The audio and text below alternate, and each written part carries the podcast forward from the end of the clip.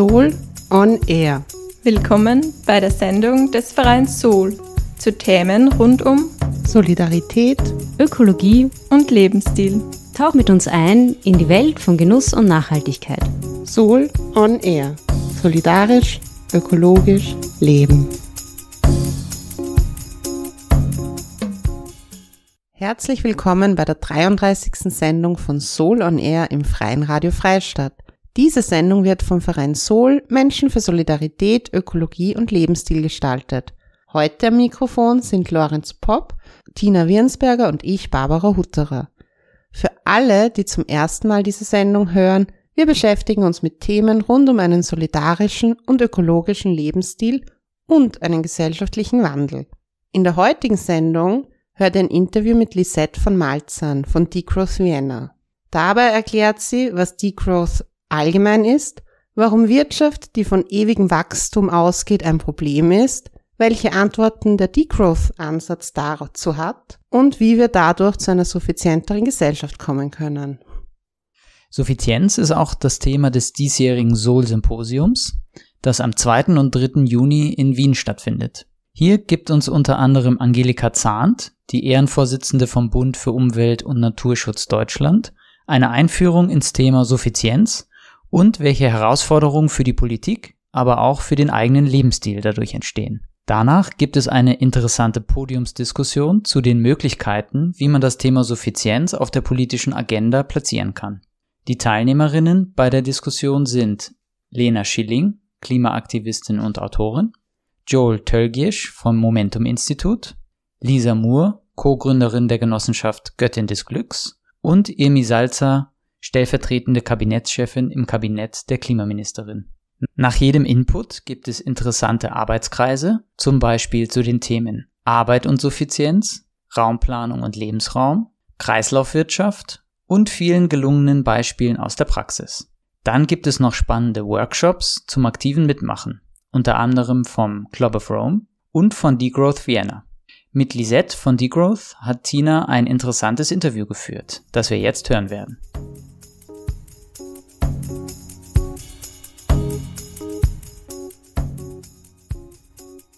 Ich freue mich sehr, dass heute Lisette von Malzahn bei mir zum Interview da ist. Lisette von Malzahn ist äh, Koordinatorin bei Degrowth Vienna und auch Vorstandsmitglied. Herzlich willkommen, Lisette.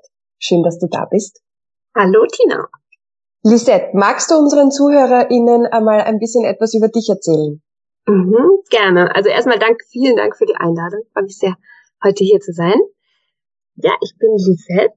Ähm, ich habe politische Ökonomik und soziale Ökologie studiert, wohne hier in Wien und bin jetzt seit einigen Jahren bei Degrowth Vienna aktiv und auch lohnarbeitend. Degrowth, ähm, was ist das eigentlich? Ja, also Degrowth meint eine geplante, demokratisch organisierte Reduktion von Produktion und Konsum in reichen Ländern, ähm, um den Druck auf die Umwelt einerseits zu verringern und gleichzeitig aber das menschliche Wohlergehen, also das Wellbeing der Menschen zu steigern. Warum brauchen wir Degrowth? Was ist das Problem eigentlich mit wirtschaftlichem Wachstum? Die globale Wirtschaftsweise führt zur ökologischen Katastrophe. Das sehen wir in der Klimakrise, in der Biodiversitätskrise, in der Versauerung der Meere, dem Überschreiten von diversen planetaren Grenzen. Und das passiert eben in den reichen Ländern. Also das geht aus von den reichen Ländern. Das ist nicht etwas, was alle Menschen auf dieser Welt verursachen, sondern etwas, was im, in den Ländern des globalen Nordens passiert, aufgrund von unserer kapitalistischen Wirtschaftsweise, die auf Akkumulation von Kapital, also das Machen von Profiten abzielt und nicht auf das Wohlergehen von Menschen und Umwelt. Es gibt diesen Begriff der imperialen Lebensweise, den Ulrich Brandt und Markus Wissen verwenden, diese Lebensweise beschreibt, ähm, die in reichen Ländern besteht und auf Ausbeutung von Menschen und Umwelt in armen Ländern basiert ähm, und dadurch globale Ungleichheiten produziert die sozialen und ökologischen Kosten von Produktion der Güter, die wir hier konsumieren, werden ausgelagert in andere Länder. Genau, was so die allgemeine ähm, Antwort oder die Mainstream-Antwort auf ökologische, auf die ökologische Krise, auf die Klimakrise ist, ist die Idee vom grünen Wachstum. Ich nenne es auch den Mythos vom grünen Wachstum. Dies beruht auf der Idee, dass wir wirtschaftliches Wachstum entkoppeln können, also loslösen können von Umweltauswirkungen. Da besteht die Idee, dass wir die Wirtschaft weiter wachsen lassen können und gleichzeitig aber Umweltauswirkungen reduziert werden. Und für diese absolute Entkopplung von Wirtschaftswachstum und CO2-Emissionen gibt es aber bisher keine empirischen Beweise. Es gibt mittlerweile viele Studien, die das untersucht haben. Und es gibt einfach keine empirischen Beweise dafür, dass auf globaler Ebene, also nicht nur in einem einzelnen Land, das eventuell seine Produktion auslagert und dadurch die CO2-Emissionen in anderen Ländern produziert, sondern dass eben auf globaler Ebene eben eine schnell genug Entkopplung gibt, eine langanhaltende ähm, Entkopplung, die dazu führen würde, dass wir unter 1,5 beziehungsweise 2 Grad Erderwärmung bleiben. Hast du vielleicht ein Beispiel, was so ein grünes Wachstum denn wäre? Ja, das basiert eben auf dieser Idee von Effizienzsteigerung, dass wir einfach produzieren können, die gleiche Menge produzieren können, aber weniger Ressourcen verwenden. Also zum Beispiel durch ähm, erneuerbare Energien, die weniger, äh, wo weniger CO2 emittiert wird oder weniger Material verwendet wird in der Produktion von Gütern, ähm, was aber in der Vergangenheit immer zu einem Rebound-Effekt geführt hat. Das heißt, es wurde zwar weniger Material verwendet, um das einzelne Produkt herzustellen, aber es wurden dann mehr Produkte konsumiert, was in, im Endeffekt zu einem höheren Materialverbrauch oder höheren CO2-Emissionen geführt hat. Degrowth ist eine Antwort auf diese Problematiken des, ähm, der Wachstumsgesellschaft? Ja, Degrowth ist eine Antwort auf die Wachstumsgesellschaft und fordert eben eine sozialökologische Transformation. Sagt, wir brauchen eine grundlegende Umstrukturierung von Gesellschaft, die eben zu einer Reduktion von Produktion und Konsum führt und dadurch eben Umweltauswirkungen reduziert und gleichzeitig aber das Wohlergehen der Menschen steigert. Die Ziele von Degrowth sind einerseits eben, wie gesagt, die Reduktion von Material- und Energieverbrauch und grundsätzlich negativen Umweltauswirkungen unseres Wirtschaftens und äh, unserer Gesellschaftsformen, unserer Lebensweise. Und andererseits aber auch ähm, das Schaffen einer Wirtschaft, die organisiert ist um menschliches Wohlergehen und ökologische Stabilität. Im Degrowth gibt es unterschiedliche Strömungen und ich habe jetzt einfach ein paar Prinzipien rausgeritten, die für Degrowth wären, also für, für die Gruppe, mit der ich ähm, arbeite, zentral sind. Das ist einerseits ähm, das Prinzip der Gleichheit, also eine drastische Reduktion von globalen, aber auch lokalen ähm, Ungleichheiten in der Verteilung von ähm, Zugang zu Ressourcen, zu Einkommen etc. Zum anderen eine Demokratisierung der Wirtschaft, die ermöglicht, dass diejenigen, die es betrifft, darüber entscheiden können, was produziert wird, dass wir gesellschaftlich entscheiden können, welche Bereiche der Produktion gesellschaftlich schädlich oder unnötig sind ähm, und welche wir steigern wollen. Was brauchen wir, um ein gutes Leben zu führen? Ähm, ein weiteres Prinzip ist Solidarität. Das muss ich wahrscheinlich nicht weiter erklären, auf lokaler Ebene mit unseren ähm, Menschen, mit denen wir leben, aber eben auch gerade auf globaler Ebene. Und ein weiteres Prinzip ähm, ist Suffizienz. Also die Frage, was ist genug? Wie viel, was brauchen wir überhaupt, um ein gutes Leben für alle zu ermöglichen?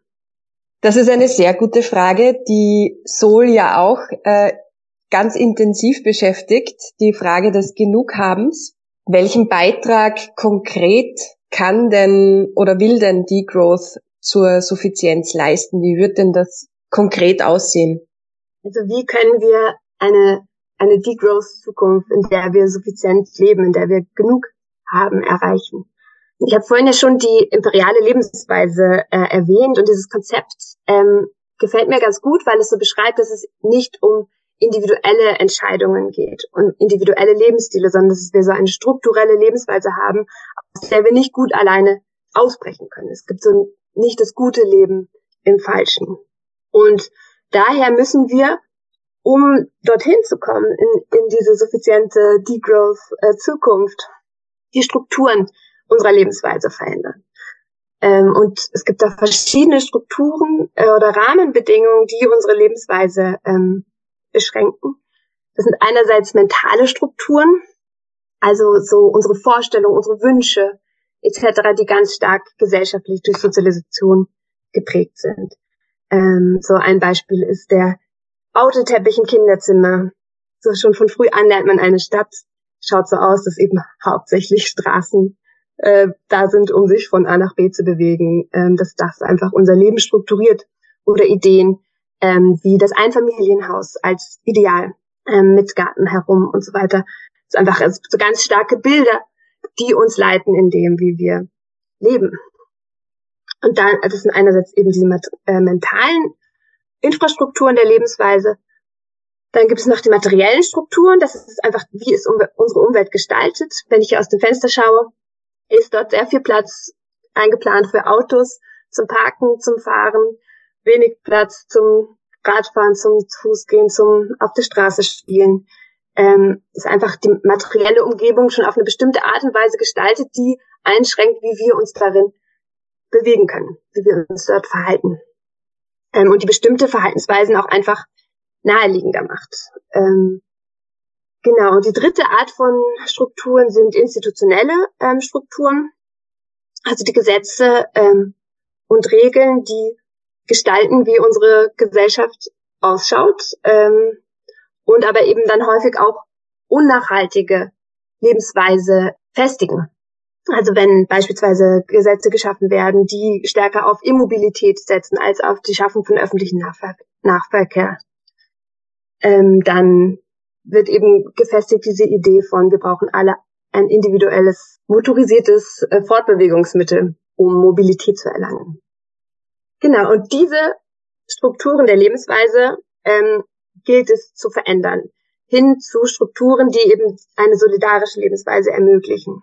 Dass das klimafreundliche Leben normal wird, die gesündere, naheliegendere Option. Das heißt, Degrowth ist ein Weg, um zur ähm, sozialen, ökologischen Transformation zu kommen. Was wären denn so ganz äh, konkrete Maßnahmen oder Forderungen, wie man dorthin kommen kann? Eine ganz wesentliche Maßnahme wäre die Abschaffung vom Bruttoinlandsprodukt als Indikator für gesellschaftliches Wohlergehen. Weil das Bruttoinlandsprodukt misst 100 Euro, die für Bomben ausgegeben werden, dem gleichen Wert bei wie 100 Euro, die für Gesundheitsvorsorge ausgegeben werden. Das ist einfach ein komplett unsinniger Indikator, wenn es darum geht, gesellschaftliches Wohlergehen zu messen. Weil eben schädliche Aktivitäten genauso bewertet werden wie Aktivitäten, die gesellschaftlich sinnvoll sind. Genau, und überzugehen zu anderen Formen, ähm, wie, wie Wohlstand gemessen werden kann. Da gibt es eine ganze Reihe ähm, von Ideen schon. Hast du ein Beispiel für äh, einen Maßstab, um Wohlstand, Wohlergehen zu messen im Degrowth-Konzept?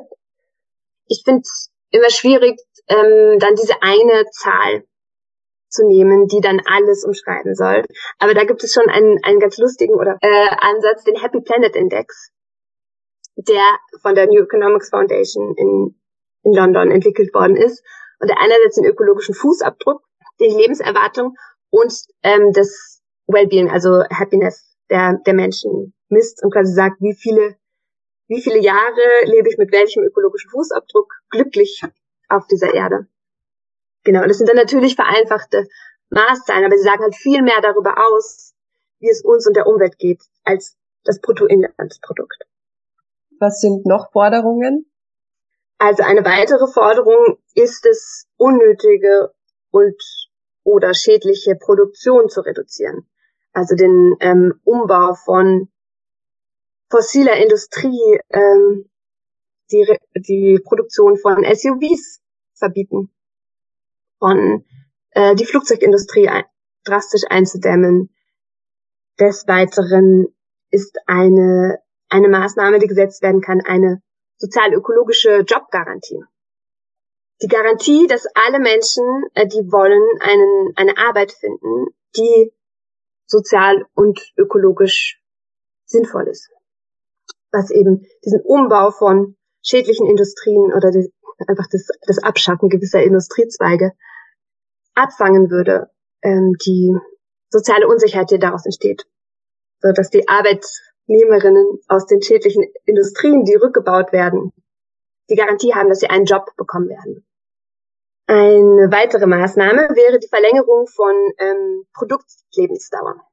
Das einerseits durch das Verbot von geplanter Obsoleszenz, also diesem eingeplanten Kaputtgehen von Produkten, unter dem wir alle schon gelitten haben, wie ich annehme, ähm, und eine Garantie für ähm, Reparatur. Ein weiterer Maßnahmenkomplex wäre die Reduktion der Kaufkraft von Reichen, da sie diejenigen sind, die die meisten Emissionen verursachen.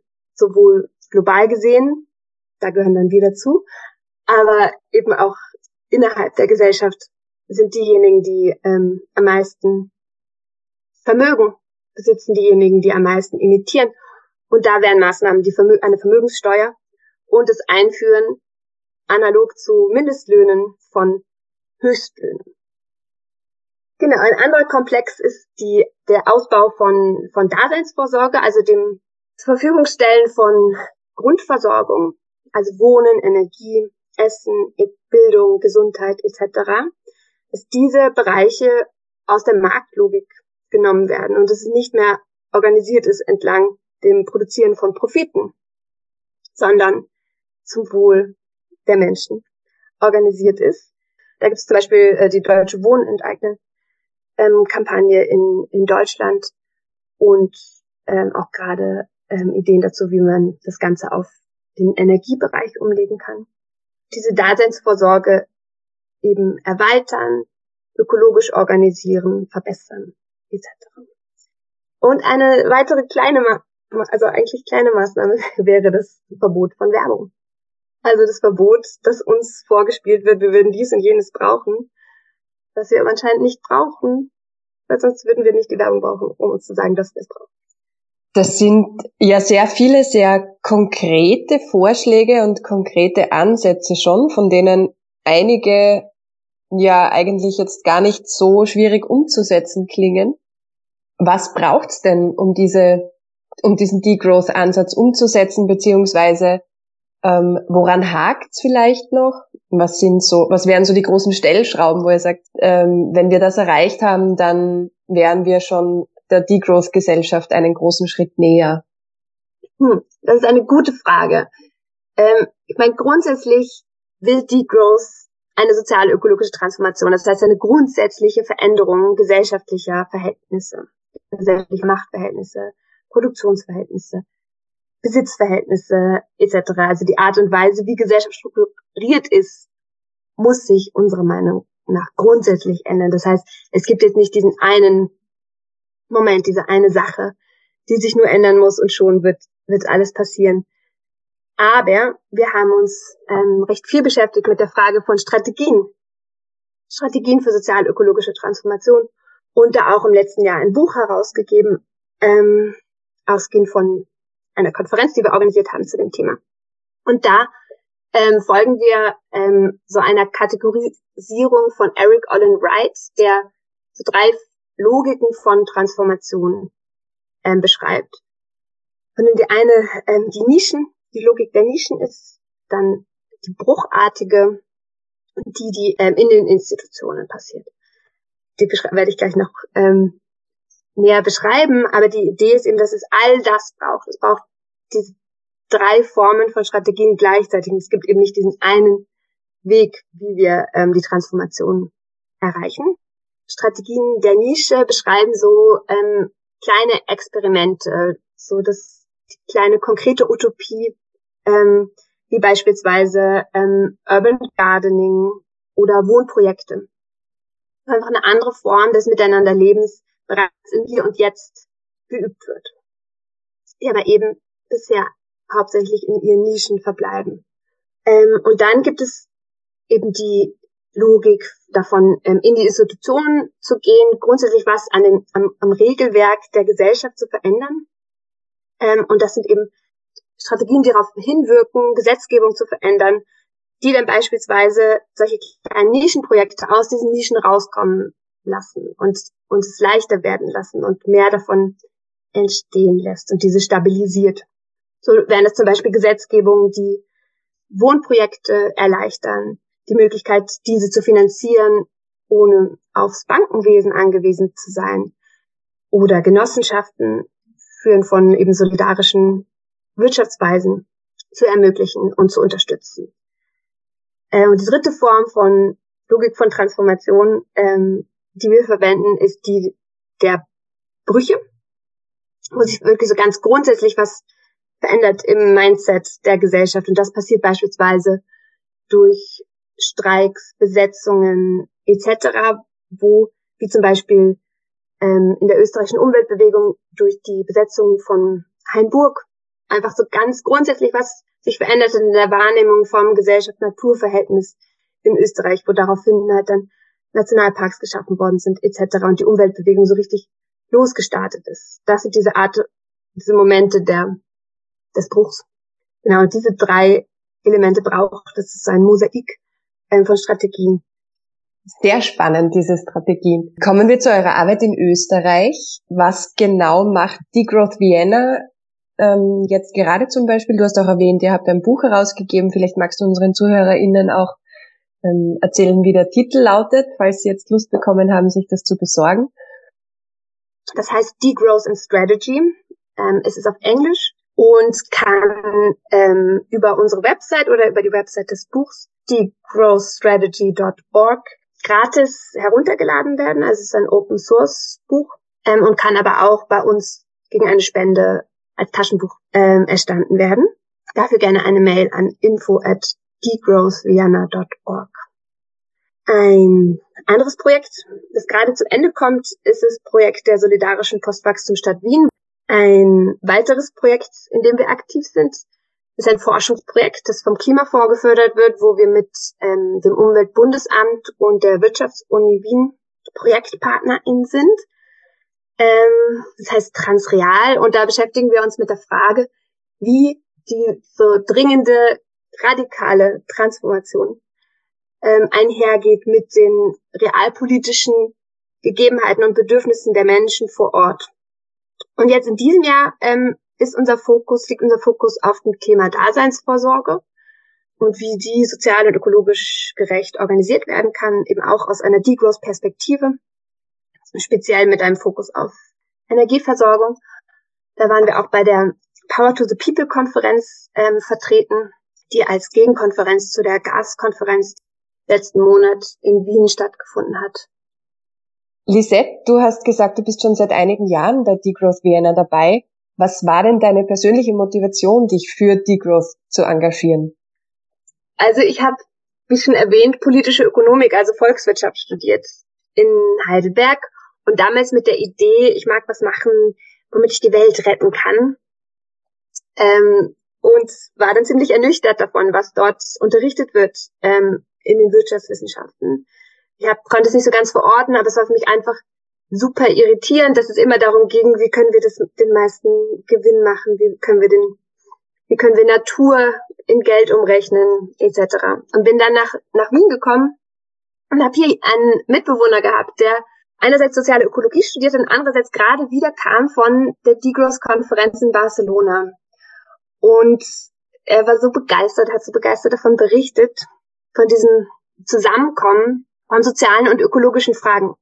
Und das war für mich so der, der Schlüsselstein, wo ich dachte, aha, das, da mag ich hingehen. Das macht für mich einfach so Sinn, diese Bereiche nicht so getrennt voneinander zu betrachten. Also die Wirtschaft auf der einen Seite und das, was die Menschen machen, die Natur auf der anderen Sache, als hätte es nichts miteinander zu tun. Und das ist eben das, was mich so von Anfang an fasziniert hat an Degrowth, dass es diese beiden Bereiche zusammenbringt, die halt einfach miteinander verwoben sind. Wir leben hier gemeinsam auf diesem Planeten. Genau, und so ging das dann los ähm, vor vielen Jahren. Ähm, dann habe ich auch soziale Ökologie studiert, ähm, dort im Studium eben sehr viel über das Verhältnis von Gesellschaft und Umwelt gelernt und war dann bei der bei einer Degrowth Summer School in Barcelona, was so mein erstes Eintauchen war in die Degrowth-Welt.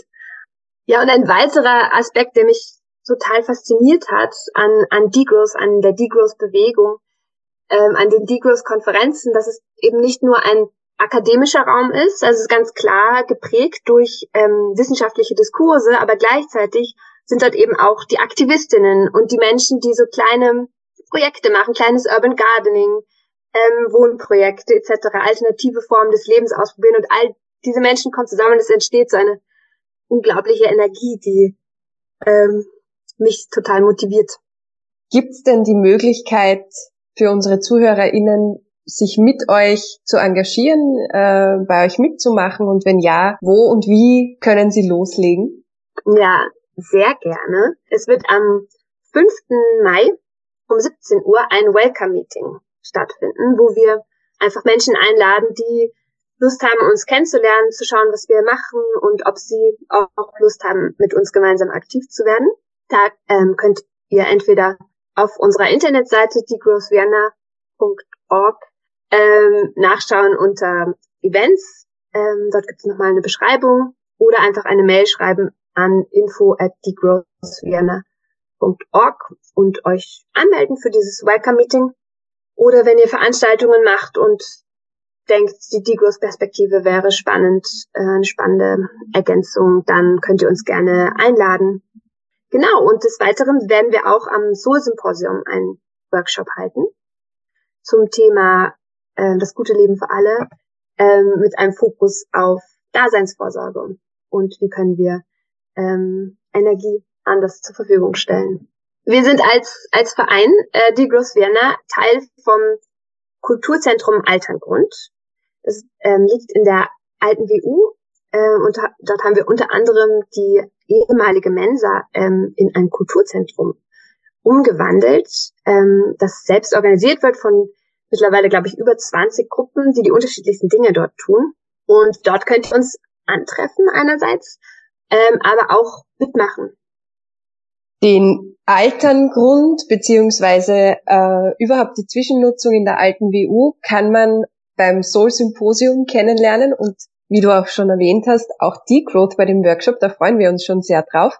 Das Soul Symposium wird am 2. und 3. Juni im Gelände, am Gelände der alten WU in der Zwischennutzung West stattfinden und alle Infos zum Symposium und die Möglichkeit, euch dort anzumelden, findet ihr auf symposium.nachhaltig.at. Ja, und damit sind wir auch schon am Ende unseres Interviews angekommen. Vielen lieben Dank, Lisette, dass du da gewesen bist und uns so viel über den spannenden Degrowth-Ansatz erzählt hast. Und wir freuen uns schon darauf, wenn wir uns im Juni dann beim Workshop sehen. Ja, super. Vielen Dank. Ich freue mich auch sehr und fand es toll, heute da zu sein.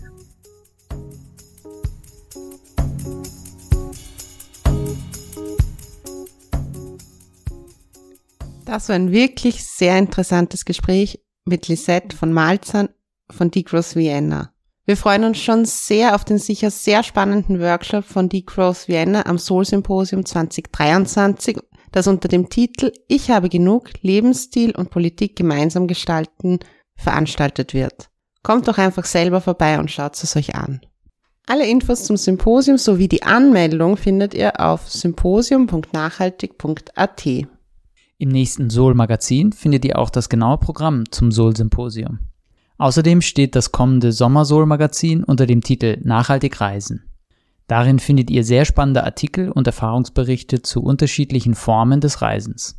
So wird über das Reisen mit dem Wohnmobil berichtet, aber auch Häusertausche und Radreisen. Außerdem stellen wir Menschen vor, die freiwillige Einsätze im Ausland absolviert haben und worauf man dabei achten sollte. Wenn ihr das Soul-Magazin noch nicht bekommt und einmal reinlesen möchtet, könnt ihr auf unserer Webseite www.nachhaltig.at slash shop ein unverbindliches Probeabo abschließen und drei Ausgaben kostenlos lesen. Die Sendung Soul on Air könnt ihr jeden vierten Dienstag im Monat um 14.30 Uhr im Freien Radio Freistadt hören. Zum Nachhören gibt's alle Sendungen unter www.frf.at. Falls ihr Fragen zur Sendung habt oder uns Rückmeldungen geben wollt, schreibt uns gerne eine E-Mail an programm.frf.at. Mehr zum Verein Sol und zu unseren Projekten findet ihr auf www.nachhaltig.at. Es verabschieden sich für heute Tina Wiensberger, Lorenz Popp und Barbara Hutterer. Bis zum nächsten Mal. Servus. Tschüss und Baba.